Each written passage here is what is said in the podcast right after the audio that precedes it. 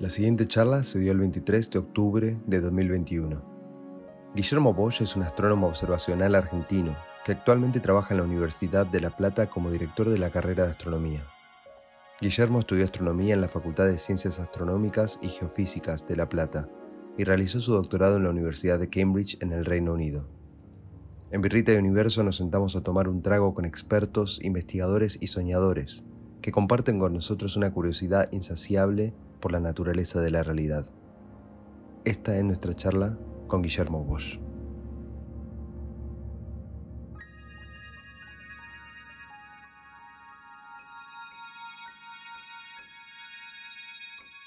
Buenísimo, Guillermo, muchas gracias por venir. Eh, quería empezar más que nada con una introducción tuya, empezar por contarnos cómo te metiste en la ciencia, cómo te metiste en particular en astronomía observacional. Dale. Sí, es, es todo. En, el caso mío, creo que había unas cosas, según dicen mis viejos, ya de chiquito miraba, me quedaba mirando cuando iba a aparecer la luna por la ventana. Así que había algo, ¿no? Este sabía algo, debería algunas orientarme aún en, en plena Recoleta, en Buenos Aires. Pero, pero sí, creo que uno cuando uno lo pensaba, el momento ya fue promediando el secundario, cuando vas viendo qué materias te gustan, ¿no? Siempre me gustaban las materias exactas, la matemática me gustaba, física me gustaba. El asunto era que la que no me gustaba era química, ¿no? química estaba lleno de formulitas, de reglas mnemotécnicas, no, al menos como te le enseñaban en el secundario, ¿no? Y, a mí memorizar, memorizar me costó, me cuesta, siempre me costó. Entonces, todo me iba bien, salvo en poesía, que me la llevaba de diciembre, o esas cosas. Este. Entonces, entonces, mirando y averiguando, y bueno, ¿qué, ¿qué, se puede hacer en ciencia que, al menos básicamente, ¿no? que no tenga mucha química? Y bueno, en astronomía que tenemos tres elementos sueltos, este, este, y no mucho, al menos en un montón de las ramas, ¿no? Hay mucha química, ¿no? Hay, química ahora. Este, pero como que eso fue un poco lo que me, empujó, ¿no? Estaba, estaba lindo, era siempre la astronomía. Cuando uno cuenta a alguien que es astrónomo, que yo, uno de cada tres me dicen, ay, yo hubiera querido ser, estudiar astronomía y terminé en ingeniería, terminé en esto. Este, tuve, siempre lo bueno, como, como la mayoría ¿no? de nosotros, los, que cursamos, lo que nos metemos es ese, ese, ese apoyo de la familia, ¿no? que te deja meterte en algo mi viejo siempre me decían, sí, sí, te dimos el ok, y, entre ellos decían, ¿de qué va a vivir este pibe? Este, ¿Nos podrías describir lo que es la astronomía observacional? Eh, ¿Cómo es? Eh, porque, viste, creo que la gente escucha astronomía y se empieza, empieza a pensar en científicos en observatorios con telescopios gigantes mirando el cielo. Es muy probable que mucho de eso sea real, pero, em, eh, pero ¿qué es la, en particular la astronomía observacional? Sí, es este. Uno, uno pone, uno pone esa, esa idea, ¿no? De poco. Es como el, área en el que uno se va especializando, ¿no? Básicamente. Este, y en función, como dice, uno, uno primero estudia, dice, bueno, me gusta la astronomía, y después uno va cursando la carrera, viendo opciones, este, trabajando, en mi caso iba a probar algún trabajito de verano con algún investigador, ¿no? más, más senior, después no me gustaba eso, probaba con otro. Entonces, a mí, eso, lo que uno fui viendo ¿no? durante el tiempo, que lo que a mí me gusta es eso, ¿no? es el, o, sea, obtener el dato, analizar el dato, sacarle el jugo, esa parte más detectivesca de, de, diseñar el experimento ¿no? Este, antes, ¿no? que es importante. Y, y, entonces eso sería un poco la idea del, del observador. Hay algo que sentimos cuando vemos imágenes de, de nebulosas y galaxias distantes que se prende algo adentro nuestro. Es como que eh, lo llevamos adentro, esa, esa, sed de exploración, curiosidad de, de qué hay más allá. Pero, ¿qué, qué pensás que es eso que, que nos despierta esa curiosidad eh, cuando vemos las imágenes de Hubble, por ejemplo? que son tan hermosas, tienen algún parecen parece que el universo le importa le importa verse lindo.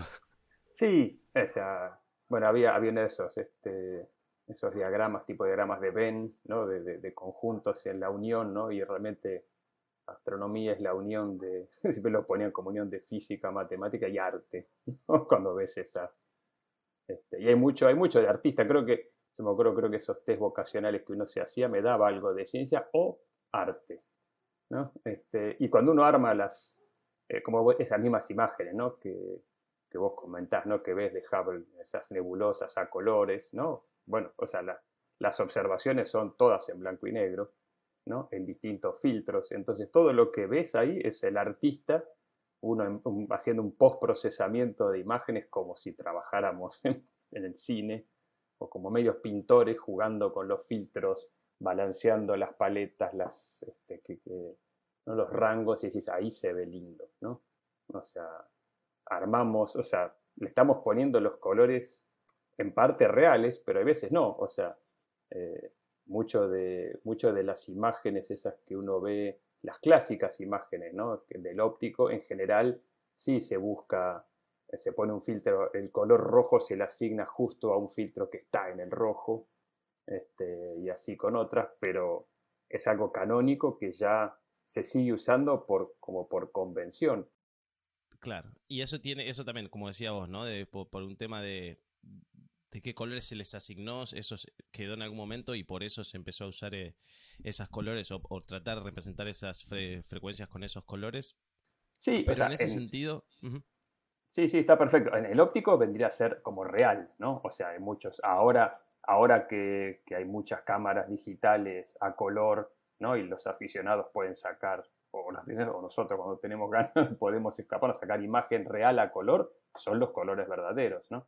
Cuando, cuando decís óptico te referís a la franja de luz que podemos observar los humanos, ¿no? Exacto.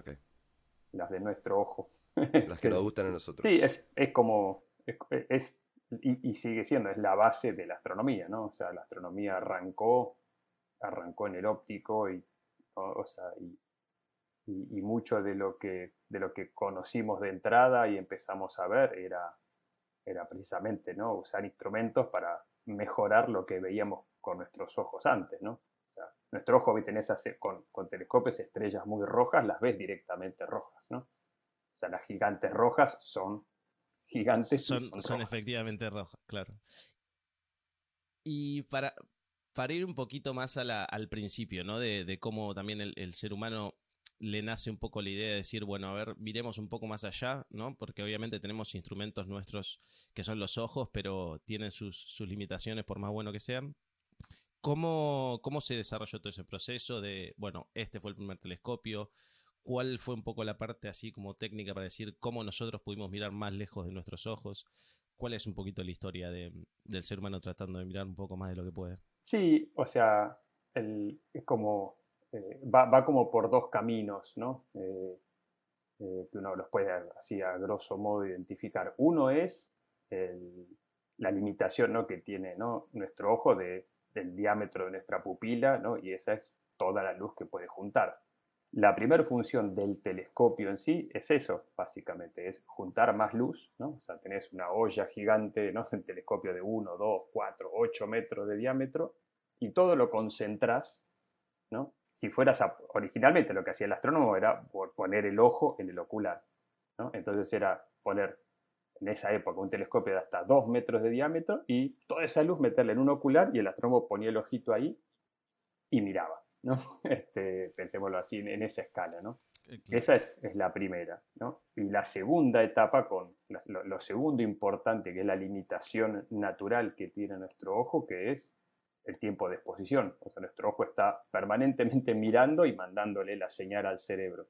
O sea, es como que solo filmamos, básicamente, ¿no? como siempre en el análogo. Entonces, las, la primera gran revolución en astronomía fue cuando a Uñato se le ocurrió poner una placa fotográfica en lo que se llama el plano focal. ¿no? En, vez de, en vez de la luz, volver a mandarle a un ocular para que el ojo le interprete, si bueno, saquemos el ocular, ¿no? Y es como transformar el telescopio en una gran cámara fotográfica. ¿no? Y entonces, eso fue, esa fue como esa, esa gran primera revolución. Y en ese sentido, un poco, eh, ¿cuándo también al, ser humano se le ocurre empezar a mandar telescopios al espacio? Que creo que esa es como la, la segunda, ¿no? Todo lo que podemos ver de acá está un poco, eh, tiene un poco de polución, como decíamos antes, ¿no? De, polución este, de luz. Son, sí, una, una es el tema, la polución de luz, ponele, o sea, hasta los 70s y 80s te podías, había un montón de lugares muy oscuros todavía. Eh, el problema más importante que tenemos es, eh, el, problema que más importante que mete la atmósfera es su propia turbulencia, ¿no? Inevitable, ¿no? Este, o sea, hay mucho, o sea, hay, mucho de esa, de esa turbulencia, ¿no? Que es ese famoso, como es el, titilar de las estrellas, ¿no? Porque las estrellas parpadean o titilan. Bueno, es, esa es nuestra atmósfera la que hace eso. Pero hay un valor, un, ¿no? Como un, un umbral mínimo, ¿no? de, esa turbulencia residual que hasta hace 10 años o 20 años, ya 15 años más o menos, este, no se podía corregir. Entonces, la única forma de, quitarse ese problema de encima es sacar el telescopio de la atmósfera. Lo, o sea, lo ponemos en órbita y listo. ¿no? Eh, claro, sí. Después viene todo. así nomás. Claro, claro. Sí, eh, sí, y básicamente no solo es ingeniería, es, es, presupuesto, ¿no? O sea, o sea, el, los o sea ¿no? poner cualquier cosa en órbita, ¿no? O sea, los costos por kilo son infinitos este, entonces, y, el desarrollo de ingeniería especial de algo que, que, lo tenés que tener todo listo y meterlo, que entre en un cohete, este, o un, bueno, un, transbordador como fue el caso del Hubble, ¿no? pero tiene que entrar en esa bodega, estar ahí y funcionar bien, ¿no? O sea, hay, todo un proceso, ¿no? Que realmente hace que, eh, o sea, la astronomía, digamos, los, los, los satélites, un, telescopio óptico en órbita es mucho más caro casi que todos los que están en tierra. O sea, son, son montos. O sea, si fuese más barato, creo que ya estaría, tendríamos 20 o 30 telescopitos dando vuelta este, y estaríamos haciéndolo de otra forma. Viendo más cosas. Hay un tema que, está, que importa mucho, ¿no? Es que no, no se dio porque hay muchos que si quieren después les paso si quieren leer y si les interesa, es los, eh, la amenaza que los satélites estos de la constelación Starlink de Elon Musk están poniendo sobre la astronomía observacional. Van a destruir todo. Sí, este, leí sobre eso. esto va a ser como, hasta desde tierra vamos a estar observando con fuegos artificiales, poner un telescopio con fuegos una noche del 31 de diciembre. Sabes que a Pablo una vez le, estaba hablando con Pablo yo, y, porque yo estoy viviendo en San Francisco, y estaba hablando con Pablo un día y le dije, che, me parece que ayer eh, salieron un par de satélites de, los de Starlink, de Elon Musk. Y justo esa noche vi, eran tres satélites que habían lanzado y pasaron las tres, eh, los tres satélites ahí que se podían ver literalmente. Eh, y supuestamente, claro, es lo que dicen, ¿no? Que, que eso para todo lo que es eh, fotografía mm, eh, del espacio, no fotografía, sí, también. pero para observar o, tratar de eso, claro, para eh, que en ese sentido parece que va a ser un problema enorme y, y están ahí medio como, como a las puteadas porque no, no o sea, ahora, mm. ahora cada tanto, o sea, en, en Gemini, por ejemplo, nos la pasan, ¿no? O sea, cada tanto pescan uno ¿no? Pero es eso, o sea, vos estás mirando un lugar muy chiquito del cielo, pero estás horas exponiendo. Entonces, en una exposición de una hora, te pasa, claro. te pasa y te la arruinó, te la arruinó para siempre. Y aparte, tienen. Reflejan. reflejan, eso es lo que te iba a decir, claro, también reflejan. E, ese es el tema fundamental, claro. O sea, cuando vos mirás, si vos estás mirando a mitad de la noche hacia el cenit, el lugar opuesto al sol, por ejemplo, ahí es muy difícil porque ahí el satélite entraría en el cono de sombra de la misma Tierra pero muchas veces estás mirando para otro lado. Entonces, eh, todo lo que es crepuscular y el principio de la noche, o sea, cuando, ¿no? cuando el satélite va a estar a determinada altura, te refleja la luz del sol y es un bichito.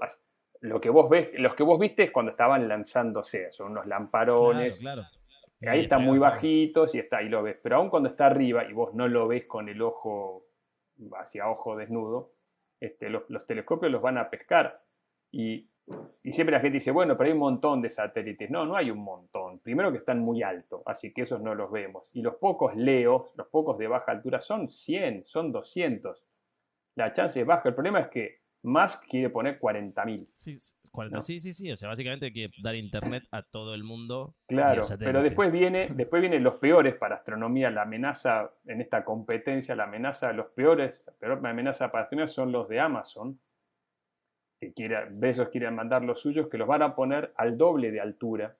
Y cuanto más altos están, menos, o sea, más, menos chance hay de que los tape el cono de sombra de la Tierra. El, cielo de verano, el cielo de verano, que es más luminoso, es peor.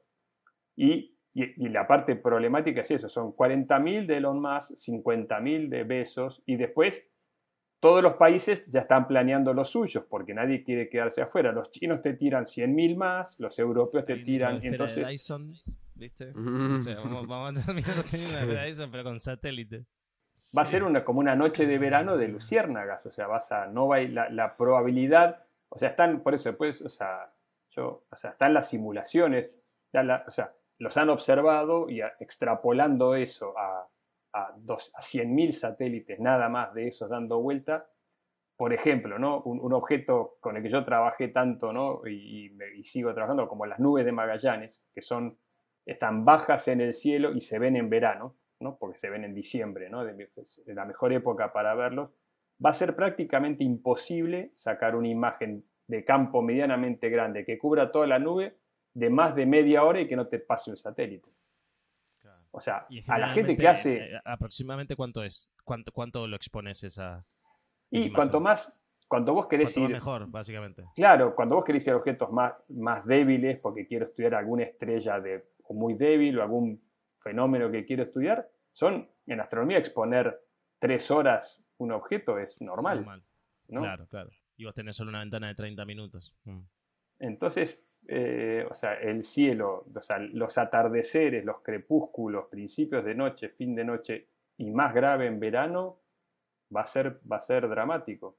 Este, así que sí, hay mucho movimiento tratando de mitigar eso. Estamos viendo cómo mitigarlo nada más. Quiero darme una idea en mi cabeza de las distancias a las cuales estos telescopios están de la Tierra. El telescopio James Webb, que está pronosticado para lanzarse el 18 de diciembre, si todo sale bien. Em, sí, creo que todos los astrónomos están con los dedos cruzados. Em, y el Hubble, que es como el antecesor, digamos, el, abuelo. ¿Qué, ¿Qué, tan cerca, digamos, están más allá de la Luna, antes de la Luna? Eh, eh, sí, el, el, Hubble está en una órbita relativamente baja, ¿no? porque lo tenía que llevar el transbordador, el transbordador espacial. O sea, entonces estaba lo no tan lejos como para llegar con el transbordador, pero también no tan bajo porque está, está en una zona límite en la que sufre un poco del frenado, de, un frenado atmosférico, aún hablando a esa altura. ¿no? O sea, entonces, este, cada tanto, recuerdo cuando venían las misiones de, servicio, cuando estaban todavía los, el transbordador funcionando, cuando enviaba las misiones de servicio para cambiarle algún otro instrumento este, y actualizarle, hacer una cosa, de paso le pegaban un empujoncito, lo ponían y lo subían un poquito más. Qué locura eso, ¿no? Mm, mandaban astronautas a arreglar el telescopio en el espacio. Y había, según, según cuentan las leyendas, había habido un error de un signo en una corrección de una de las tantas, de una de las tantas caras de los espejos o de los instrumentos y tenía, era miope, literalmente. Tenía, tenía un defecto, un defecto así de aberración, una aberración esférica que se llama, que es como la del ojo miope, ¿no? En el caso humano.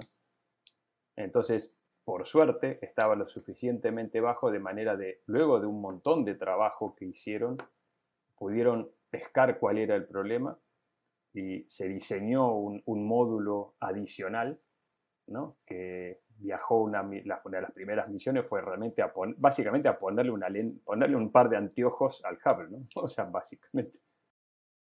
Este, ahora, eh, el, James Webb va a estar, no, o sea, va a ser lanzado y va a estar en uno de estos puntos de Lagrange, de equilibrio entre la órbita de la Tierra y la Luna, Así que a ese sí, ese esperemos que esté bien, porque si, si hay algo mal hay que hacer otro.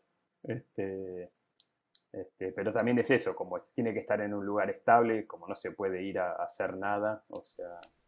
Bueno, ya eh, el, James Webb eh, tiene demasiado, demasiadas expectativas. Esperemos que, todo salga bien. Ahora vamos a volver a hablar del James Webb. Te hago una preguntita rápida. Para vos, eh, ¿tenés algún descubrimiento favorito importante de la historia de la astronomía que digas, uh, ese me encanta? Wow, esa. Este, a mí siempre, o sea, pero como histórico me, me fascinó justo estamos cerca del, centenario ahora. No, eran, eran las, las, discusiones en 1920, en los 1920 era este, cuando, que fueron unos debates eh, hermosos para leer ahora, sabiendo, ¿no? Con el diario del lunes, pero realmente la discusión en su momento cuando, eh, cuando nos dimos cuenta de que estábamos en una galaxia, ¿no? Y que esas otras nubecitas Está lleno de nebulosas el cielo, pero cuando empezaron a discutir, algunas son, algunas nubecitas de estas sí son nubecitas que están acá cerca, pero hay otras nubecitas, esas nebulosas eh, no están acá, no puede ser que estén acá. Y venían las discusiones, pero, ese fue como el momento en el que dijimos, bueno, epa, eh, no solo, no solo estamos dando vueltas de una estrella que está en un lugar, en una galaxia, sino que hay otras. ¿no? hay otras cosas. Y, uno lo piensa, ¿no? En perspectiva, son solamente, como les digo, 100 años atrás estaban debatiéndose, ¿no? Y las, los, los astrónomos más encumbrados de la época diciendo, no, eso no pueden ser, eso es todo, no pueden ser otras, otras galaxias, por favor, no me venga con eso. No me venga con eso porque este, se, destruye el mundo, o sea, 100 años atrás el universo para los seres humanos era una galaxia en, en envergadura. Exacto. Sí, sí. Pero, y eso es, un, y es interesante, es un dato, pero las discusiones eran muy lindas, eran datos así observacionales y dijeron, no, pero si, si, si esto tiene la, si las estrellas que están ahí tienen el brillo que tienen, o sea, si estuvieran acá, eran discusiones de ese estilo, ¿no? Pero si eso, si eso fuese una nueva acá, esas estrellas tendrían que brillar 200 veces más.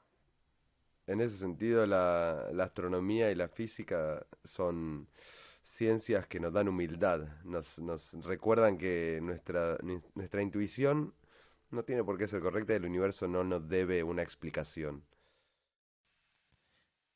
Y en, siguiendo un poco en esa línea ¿no? de, descubrimientos así bastante importantes para, para la astronomía, creo que también el otro día con Pablo hablábamos sobre este hecho que, que se puso el ser humano para fotografiar un agujero negro, ¿no? Que ya de por sí es un poco contraproducente, digamos, por el simple hecho de decir que es muy difícil ver qué hay después de eso. Em, y estábamos justamente hablando ¿no? de, ese proceso, pero vos más o menos, si nos podrías explicar en ese sentido cómo fue ese experimento en el 2019, que a mí del punto de vista informático siempre me dio mucha curiosidad, ¿no? De cuánto dato hay que recopilar y cómo para poder tratar de tener una imagen, aunque sea borrosa, de, un agujero negro. El, en este caso, bueno, siempre está bueno para aclararlo, ¿no? También para, creo, creo, creo que estaba siempre, ¿no? O sea, el agujero negro no lo ves, ¿no? No lo vimos, ¿no? o sea, está interesante igual, no, le vamos a quitar crédito al tremendo laburo de poder ver el disco de acreción que está alrededor del agujero negro, ¿no? Este, pero no importa, más allá de, haciendo esa salvedad por las dudas, este, eh, esa, bueno, es un poco justo viendo este tema ¿no? del, desarrollo tecnológico. ¿no? Eh, cuando vos te vas a trabajar en longitudes de onda cada vez, longitudes de onda más largas, ¿no? o energías más bajas, este, empezás a trabajar con señales eléctricas, básicamente, ¿no? o sea, las podés, las podés analizar. ¿no? Entonces, eh, entonces, eso, eso requiere toda, una, una, toda una, metodología de observación muy distinta que fue desarrollada en la radioastronomía desde hace mucho tiempo ya. Entonces, en, en radioastronomía diseñaron esa idea de decir, bueno, pero como son, son señales de tipo, ¿no? de tipo del orden de los centímetros o de los milímetros, ¿no? La, la, radiación que te viene, la longitud de onda esa, se puede analizar con, con, con técnicas electrónicas. Entonces, lo bueno era que aprovechando eso, ¿no? sin, entrar así en, líos, pero básicamente es como que se podían poner muchas antenas separadas, ¿no? Y vos podías lograr como realmente sincron, o sea, a, cada, cada antena recibía, si cada antena mira al mismo objeto, lo apunta, apunta realmente al mismo objeto, se podía poner, en vez de una sola antena, poner como 200 antenas en un desierto, ¿no? Hay muchos, estos están, hay en, muchos lugares están, ¿no? En Estados Unidos, ¿no? En Nuevo México está el, de los primeros, creo, no sé si de los primeros, pero el que más está vigente, en Inglaterra también. O sea, poner arreglos de antenas y decir, bueno, procesemos la señal después y hacemos de cuenta que teníamos un gran, un gran antena, una gran antena que, cuyo tamaño era el de toda la superficie que cubren esas antenas. ¿no? Esos fueron los primeros que se hizo ya en los 80, eso fue la, interferometría en radio, fue la, fueron las primeras formas ¿no? de lograr entonces una buena calidad de imagen. Ahora, entonces, esta mini introducción es para llegar a esto. En el área milimétrica, ¿no? Eh, submilimétrica, bueno, en esa ronda, ese, mismo, ese mismo truquito que se hace cuando tenés una antenita al lado de la otra, lo podés hacer a escala global. Entonces, apuntémosle todos desde la Puna, ¿no? el observatorio este ALMA, que está acá en Chile, ¿no? en la Puna chilena, juntemos ese con los telescopios de la BLA en, Estados, en, Estados, Unidos, más los que tengamos en la India, más el, que, más el de Inglaterra, todos apuntemos al mismo bicho, en este caso ¿no? hacia el agujero negro. Y este, entonces cada uno contenía sus datos. Esto necesitas precisión, ¿no? A relojes atómicos para, para tener perfectamente los instantes de llegada y uno lo dice así nomás, uno dice, haces un poco de, un poquito de, un poquito de juego de postprocesamiento y haces la interferometría. Ese postprocesamiento fue la tesis, ¿no? De una chica, este, la tesis doctoral. es un trabajo, ¿no? impresionante, pero entonces básicamente es, lo, bueno fue eso, decir, bueno, usemos, es como que toda la, o sea, tenés un, un radiotelescopio del diámetro de la Tierra. Qué locura, es... Eh, claro. Una, O sea, un trabajo muy ingenioso de... Sí, una, un, ¿Cómo se dice? Una hazaña del ingenio humano poder eh, llegar a eso y probar otra, otra de las predicciones de Einstein, eh, pudiendo observarlo, bueno, observando el disco de acreción, como dijiste, del agujero negro. Em, hablando de observar cosas increíbles en el cielo, em, en los 90 se observó el primer exoplaneta. Eh, y en los 90 estoy equivocado. No, no, seguí, seguí, seguí. Em, ah, observar, observar, no, pero. Se detectó, se. Exacto, muy bien. Ok, se detectó. Muy bien. Estoy mejorando mi lenguaje científico. Siendo más claro en mi discurso. Em, se detectó el primer exoplaneta en los 90. Eh, ¿Qué es un exoplaneta? para empezar? Claro, o sea, bueno, justo el nombre, ¿no? De decir, exoplaneta es eso, un planeta, o sea, poder detectar, ¿no? De alguna manera, u observar últimamente planetas alrededor de otras estrellas que no sea la nuestra, ¿no?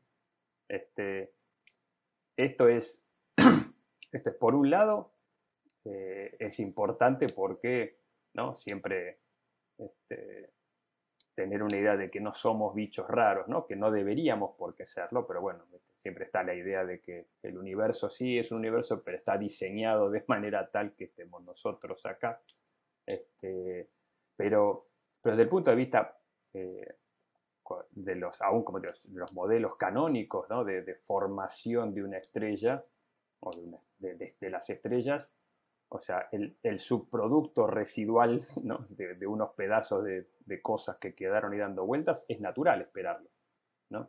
Entonces, eh, nunca, desde el punto de vista de astronomía, nunca se pensó que, o sea, que, una estrella pueda tener planetas sea algo raro. ¿no? Es, más como lo más esperable. ¿No? Este, y después, o sea, creo que, como pasa siempre dentro de todas las temas que se trabajan en astronomía y que nos resultan interesantes, el de los exoplanetas es uno de los que siempre más llama la atención al público en general, ¿no? no solo a los que les interesa eso, sino que es esa idea de hay otros planetas, hay, este, ¿no? hay, este, hay vida, disparan todas esas preguntas, ¿no? Que son ya vamos a entrar ahí, ya vamos a entrar ahí. El, grueso de los planetas que conocemos que existen, este, históricamente era, eran por eh, un fenómeno de, así como, o sea, pensando, ¿no? O sea, el, planeta tiene una masa muchísimo menor, ¿no? Que, que la de su la estrella, la que está dando vueltas. Pero si uno le, si uno, entonces, pero así, así como, como el planeta va dando vueltas alrededor de la estrella, si, el planeta es como Júpiter o varias veces Júpiter, va a, a ser, ¿no? A medida que va, a ser como que, que su estrella haga como un pequeño cabeceo. Pero si uno tiene un, un, instrumento que pueda medirle la velocidad a esa estrella con mucho detalle, va a poder pescar esa ida y vuelta. Entonces, las primeras detecciones de planetas eran así, no los veía nadie. El aluvión, el aluvión actual de planetas, de detección de planetas, es un fenómeno, este, es otro tipo de fenómeno, eso sí, lo hacemos mirando la luz de la estrella, ¿no? mirando la estrella directamente, y si ese, planeta es lo suficientemente grande y demás como para pasar por adelante, ¿no? estamos hablando de un Júpitercito que pasa, ¿no? tenemos que tener la suerte de que la estrella y su sistema, su sistema esté alineado a donde estamos mirando nosotros, pero si pasa, hace como un pequeño tránsito. ¿no? Pero, o sea, si han visto un tránsito de Mercurio o tránsito de Venus, que los vemos, es un disquito negro que pasa delante del Sol. Pero bueno, si uno tiene un instrumento para medir luz con la suficiente precisión como para pescar que la estrella tiene un brillo, pasa el tiempo, tiene un dado brillo y de golpe baja un poquito y después vuelve. Y eso se repite y vuelve. Entonces, este, esos son los que llaman los tránsitos planetarios y con ese método es el que se, últimamente hay, hay uno de estos tantos satélites dedicados a eso que eso es lo que quiere el ser humano, quiere poder verlo, quiere poder traerlo a algo que sus sentidos puedan entender, ¿no? Em, sí, sí, sí, es, muy lindo, o sea, eso... Y bueno... Sí, sí, es eso, la... hablando de eso, hablando de fotos, eh, te quería preguntar sobre el proyecto este eh, Breakthrough Starshot, eh, donde quieren mandar velas solares con camaritas a, a, la estrella más cercana que tenemos, que es Alpha Centauri. Donde quieren mandar estas velas solares con camaritas que pueden llegar en 20 años porque las, las hacen acelerar a un 20% de la, de velocidad de la luz y eh, sacar fotos de los planetas que orbitan a, a esas estrellas en Alpha Centauri. Em, eh, ¿Qué pensás de eso? ¿Estás al tanto? Eh, ¿Es posible? ¿Es una locura? Mira, justo, o sea, puntualmente no lo había visto. Este, no está, igual, o sea, no, me extraña que, haya gente pensando en eso, y es bueno, es, es, siempre es bueno que haya gente, este, o sea, diseñando estas cosas. Eh, eh, realmente, este, sí, la, idea, ¿no? Esta idea de las, velas, estas velas solares, ¿no? Me acuerdo haberlas leído de chico, ¿no? En, en las este, no sé si era Simov o, Arthur Clarke, alguno de estos, ¿no? de los que proponía estos veleros interestelares. Creo que siempre, va, siempre va a traer algún aporte, ¿no? O sea, el, diseño, o sea, son, son escalas de tiempo, ¿no? O sea, hay que, o sea, siempre se está por verse, ¿no? O sea, ponerlo en práctica, ¿no? O sea, diseñar eso, ¿no? no como digo, no tengo los detalles de cuál es el tamaño que deberían desplegar, la superficie este, este, que debería desplegarse. tenemos ya nuestros, Voyager 1 y 2 ahí que ya están atrapesados saliendo del sistema solar. Este, eh, son, son interesantes. Creo que hay, como, como probablemente, como te digo, es, es, bueno que esas cosas se lancen. Siempre tiene que haber gente un poco delirante. Este, liderando, liderando esas ideas este, como, para, como para llevarlo, ¿no? llevarlo a cabo, gente que, encare cosas que van a, van a rendir fruto o en algún momento ¿no? dentro de un montón de años. ¿no? Son como las, como las misiones estas que envían ¿no? a, asteroides, ¿no? que son como las que salen ahora y hasta, hasta que lleguen allá, ¿viste? están durmiendo durante años Sí, sí, es, una apuesta, claro, es una apuesta muy grande y un, riesgo también, ¿no? Más allá de que obviamente eso se, se, se estudia y se trata de hacer lo mejor que se pueda, eh, es un riesgo enorme, ¿no? Está, muy lejos, literalmente, en, en, en términos Sí, sí, o sea, es que en astronomía las, las em, distancias son, o sea, realmente, o sea, el tema de ah, las cifras astronómicas no, no es en vano, ¿no? O sea, estamos, estamos, Exactamente. Este, estamos muy lejos, o sea, estamos en, eh, estamos lejos de todo, estamos en, como digamos, en un, en un, en un barrio periférico donde, donde, no, donde, donde no hay nada, no ocurre nada. Este, pero muy probablemente, una vez ahí ya se pone un poco ¿no? a, filosofar, ¿no? pero realmente, probablemente esa es una de las razones por las que estamos acá, porque estamos en una zona en una zona tranquila y aburrida, ¿no? O sea, uno ve, ustedes ven esas que dicen que son hermosas, ¿no? Uno ve una imagen, una imagen como Orión, ¿no? El, cúmulo de Orión con, con, las nebulosas, dice, qué lindo. Ah, si uno, si uno viviera ahí, imaginarse el cielo, con una de esas cosas, sí, si uno viviera ahí, la radiación ultravioleta te quema. Un poco en cuanto a eso, ¿no? Que también nosotros quizá eh, con lo que observamos, simplemente con los ojos miramos para afuera y vemos como algo tan tranquilo y tan, tan vasto, ¿no? Que es, es, tan grande el universo, que pareciera hasta en un punto, no sé, no sé si decirlo amigable, ¿no? Pero que no es tan hostil y aún así, eh, cuando empiezan a aparecer todos estos experimentos para tratar de entender un poco más, nos damos cuenta que, que, sí es realmente hostil allá afuera y que estamos y que tenemos muchísima suerte, por así decirlo, eh, el lugar en el que nos encontramos y lo protegidos que estamos. Pero un poco de, ese lado, ¿no? Que vos también antes hablas de los exoplanetas y, directamente de los grandes números, ¿no? Que hay cuando hablamos del universo. Queremos entrar un poco en, esa parte, ¿no? Que es eh, la vida fuera del planeta que tenemos eh, y la paradoja. Eh, de Fermi, que, por ahí eso, si lo querés explicar un poco para, la gente también, para que entienda un poco cuál, cómo es la paradoja, cómo se, se detalla, que está bueno para entrar en el tema a ver qué podemos, qué podemos sacar de tu cabeza sobre esto. Sí, qué sé yo, o sea, la, idea es, creo que siempre cuando la gente plantea esa idea de si estamos solos o no estamos solos, eh, es un poco, creo que siempre el ítem más importante es el tiempo, ¿no? yo recuerdo siempre, siempre en una, cada tanto me, vuelve a aparecer, ¿no? Siempre había una, una historieta o sea, una mini, una, mini historieta en pocas viñetas, ¿no? Porque era interesante, ¿no? Una chica que le pregunta al oráculo, ¿no? Le dice, ¿no? Este, si, eh, oráculo, ¿estamos solos en el universo? Y el oráculo dice que sí, estamos solos. Y le dice, pero entonces, ¿no hay vida en otro lugar del universo? Sí, la hay, pero también están solos. O sea, esa, eso creo que o sea, más allá de paradojas, eso encierra, eso encierra básicamente ¿no? esto que hablábamos recién, o sea, de seguro, o sea, o sea si, me, si le pregunta a mí, dicen, ¿hay vida en, en otros, en, estas estrellas y las que no conocemos, ¿no? Porque eh, siempre hay que recordar, ¿no? Volviendo, volviendo a este tema, ¿no? Vale la pena traer otra vez desde el punto de vista observacional. Fíjense, todos estos planetas que conocemos que existen, ¿no? y los conocemos solamente porque están en una condición muy favorable para que nosotros los veamos, ¿no? Porque esto que les decía al principio de, poder pescar el cabeceo de la estrella, eso tiene que estar, estamos, estamos como detectando en forma sesgada solamente las estrellas cuyos sistemas solares, el plano orbital esté en la, en la dirección nuestra.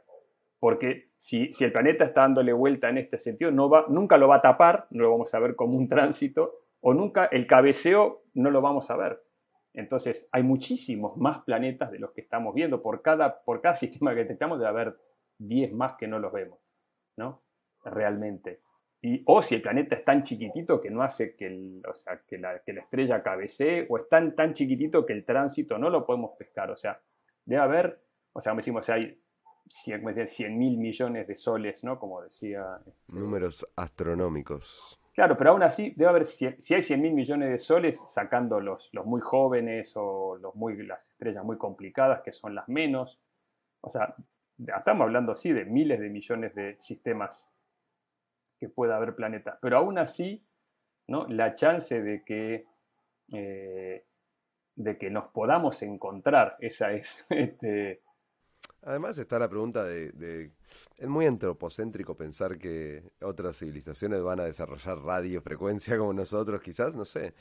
Em, encontremos, ojalá, encontremos civilizaciones que usan otro tipo de comunicación o me parece que hoy en día eh, estamos empezando a buscar más generalmente lo que se llama tecnoseñales, que son señales de tecnología en general. Eh, no sé, eh, podemos empezar a hablar de, tecnología a nivel planeta o civilizaciones creando esferas de Dyson o cosas así, en, donde podemos detectar civilizaciones de tipo más grandes que la nuestra, que ya salieron de su planeta y colonizaron otras, otros planetas u otras estrellas.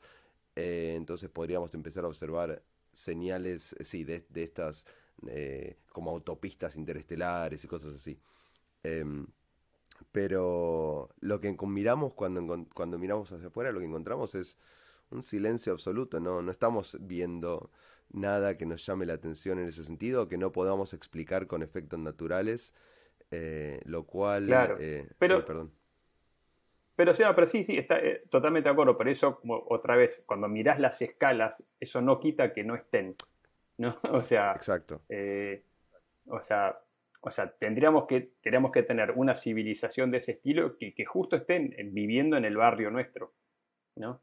Este, y, y creo también, o sea, es cierto, no, no todas tienen que evolucionar igual que nosotros, pero, pero por más que, sí, por más que la, civilización que se desarrolló originalmente, sí, en vez de ver, en vez de, no sé, en vez de ver en, como nosotros con ojos este, en el óptico, sean, no sé, vengan de una civilización murciélago que, que trabajaba en otra frecuencia naturalmente, pero yo ya menos tiendo a pensar que así como nosotros hicimos, empiezan a contaminar, nosotros contaminamos todo el espectro electromagnético, somos, somos muy eficientes en eso, ¿no?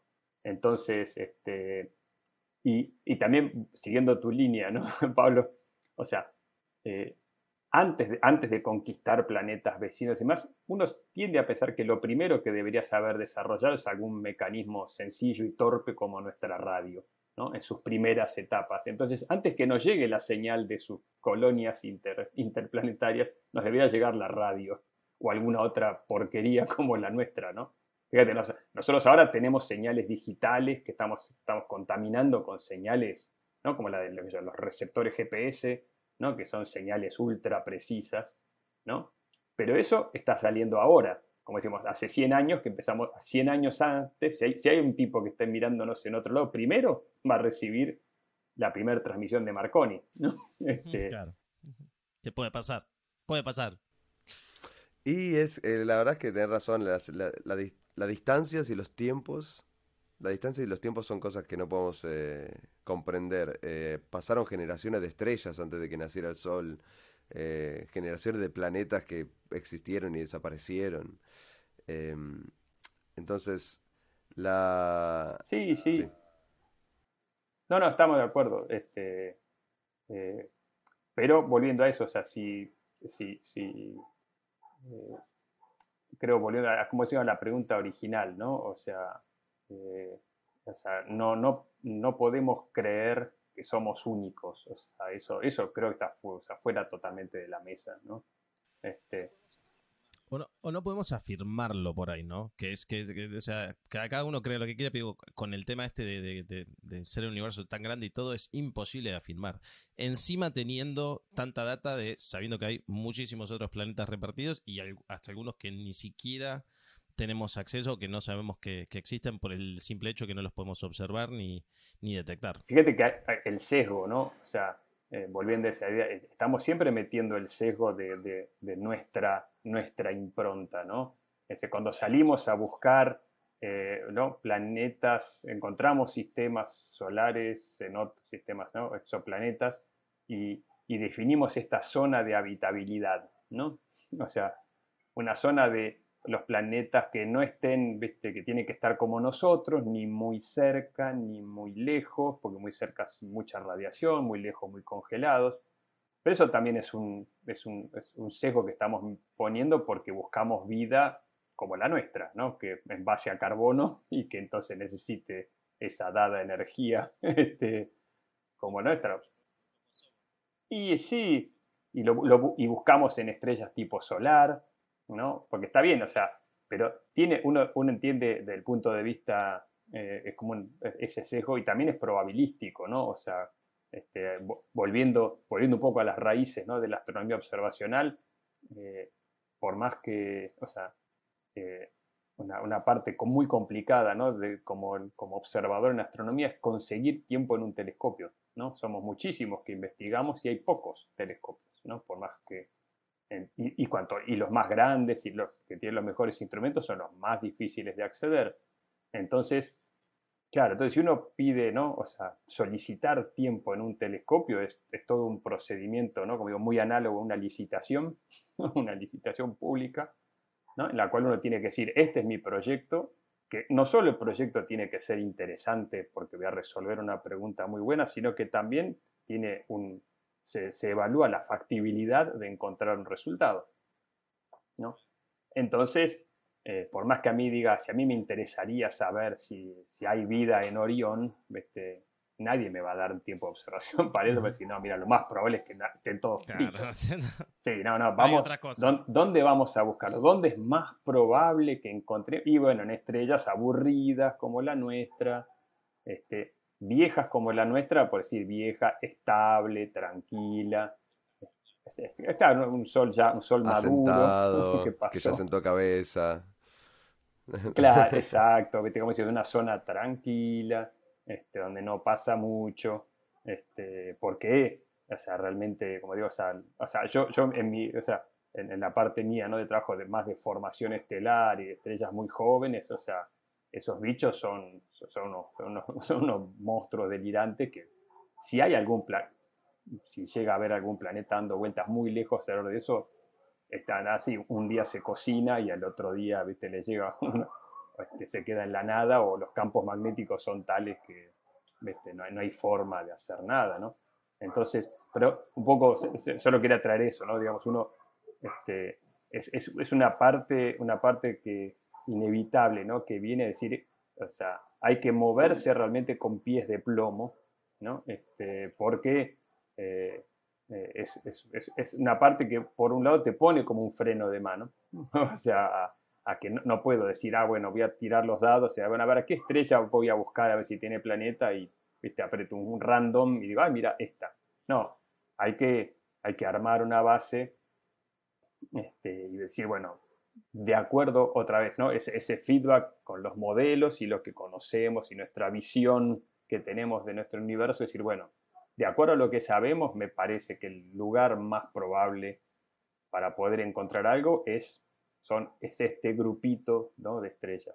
Te quería hacer otra pregunta sobre el tema eh, que es la observación o detección de en el 2017 creo que fue o 2018 no me acuerdo eh, de Oumuamua el, ah, el visitante interestelar eh, que mm, que fue noticia eh, porque, bueno, porque fue el primer visitante interestelar que detectamos, que no, mm, no se originó en el sistema solar, sino que vino desde afuera.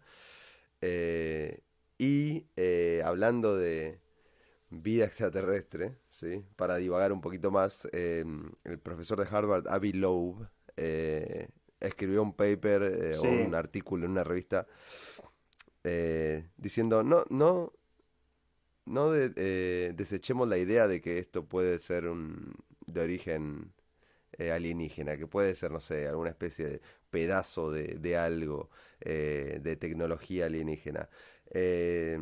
Nuestra intuición, primero que nada, decir, ok, busquemos, busquemos ¿cómo se llama? Explicaciones naturales, esto puede ser un pedazo de alguna roca o algo así, porque según entiendo tenía una forma media extraña.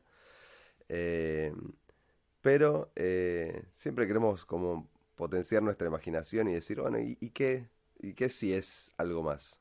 ¿Qué, qué, opinión tenés? Sí, está, eh, por las dudas, uno siempre viene a aclararlo, ¿no? O sea, todos los, dibujos, los dibujos que vieron de Oumuamua son dibujos, ¿no?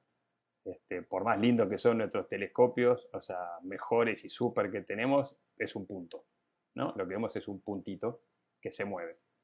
Entonces, eh, fue justo, eh, aparte es interesante porque justo, este, justo una, colega este, que había, o sea, que trabajaba, yo le había dirigido su tesis acá, estaba en Gemini observando cuando, cuando lo detectaron, así que fuimos viendo eso.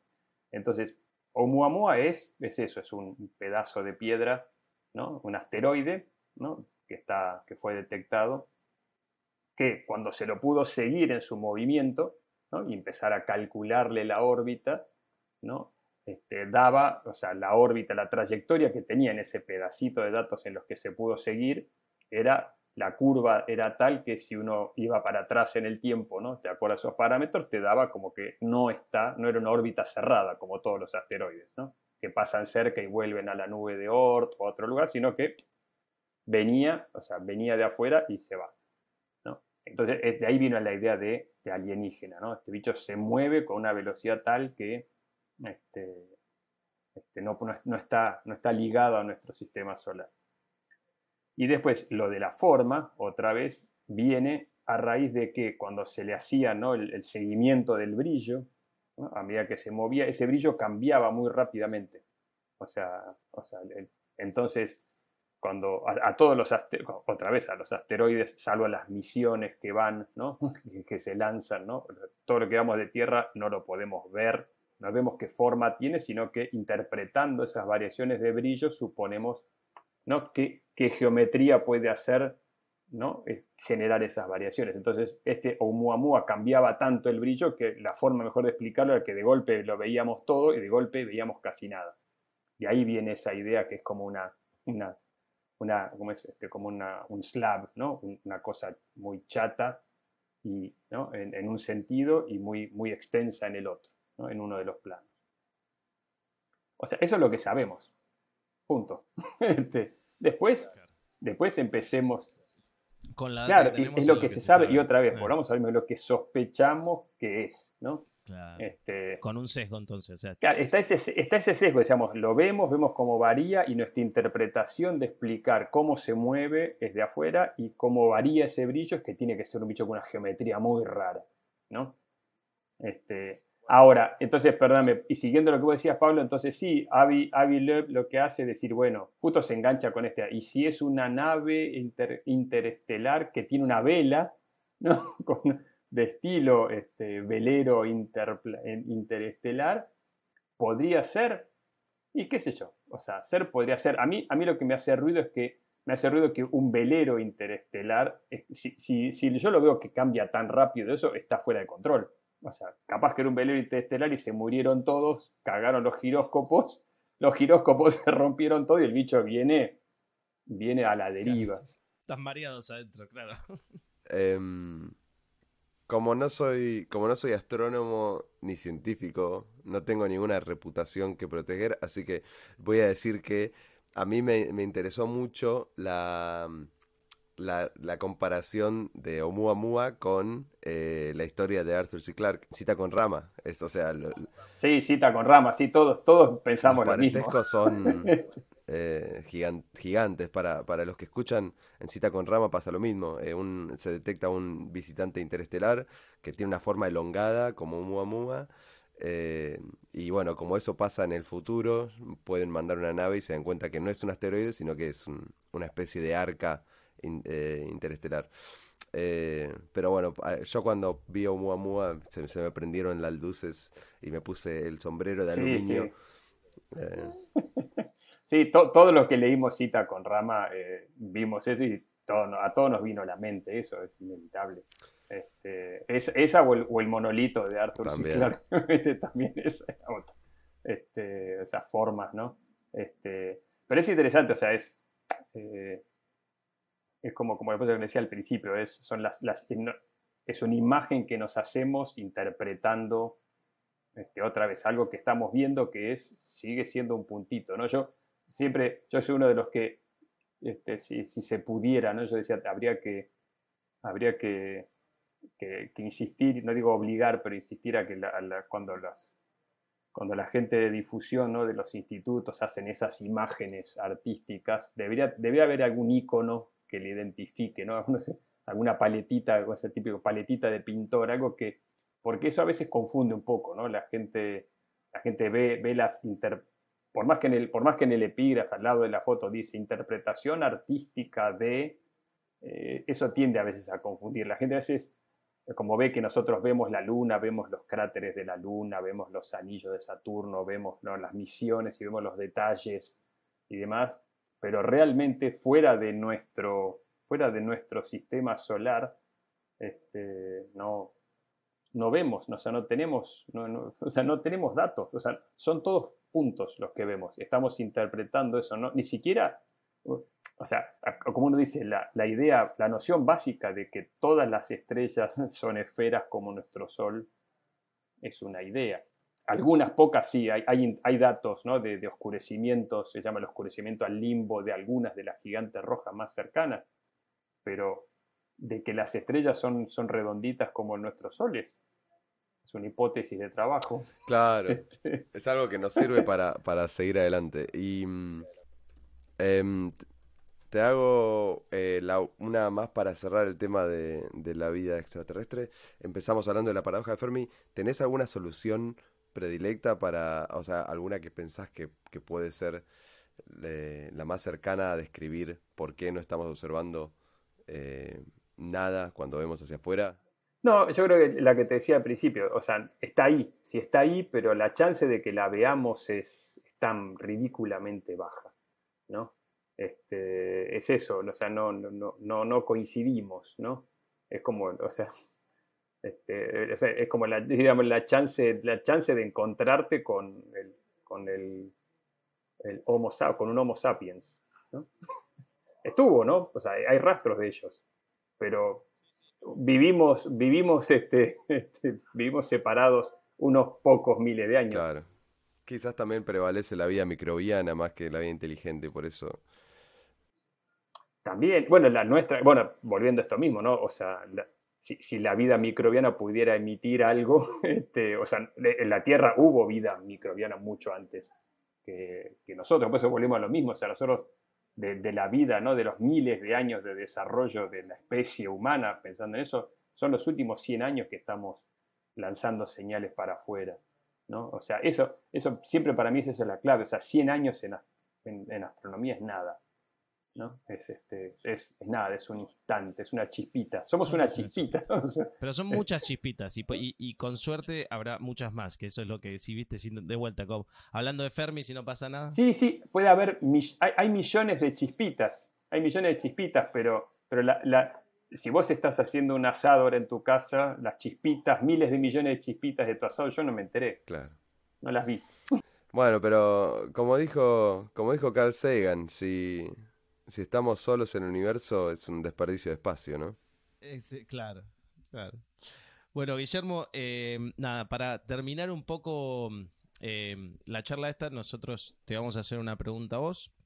Este, queremos que la contestes eh, lo mejor que puedas. La pregunta es la siguiente. Si le pudieses hacer una pregunta al universo y sabiendo que te va a contestar absolutamente la verdad sobre tu pregunta, ¿qué pregunta le harías? Wow.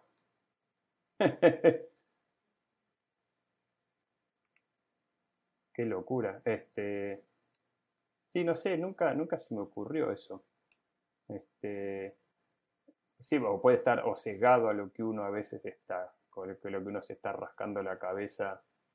Este, le estamos, o sea, ¿le estamos cerrando en la física o, o dónde está la materia y las energías oscuras? ¿no?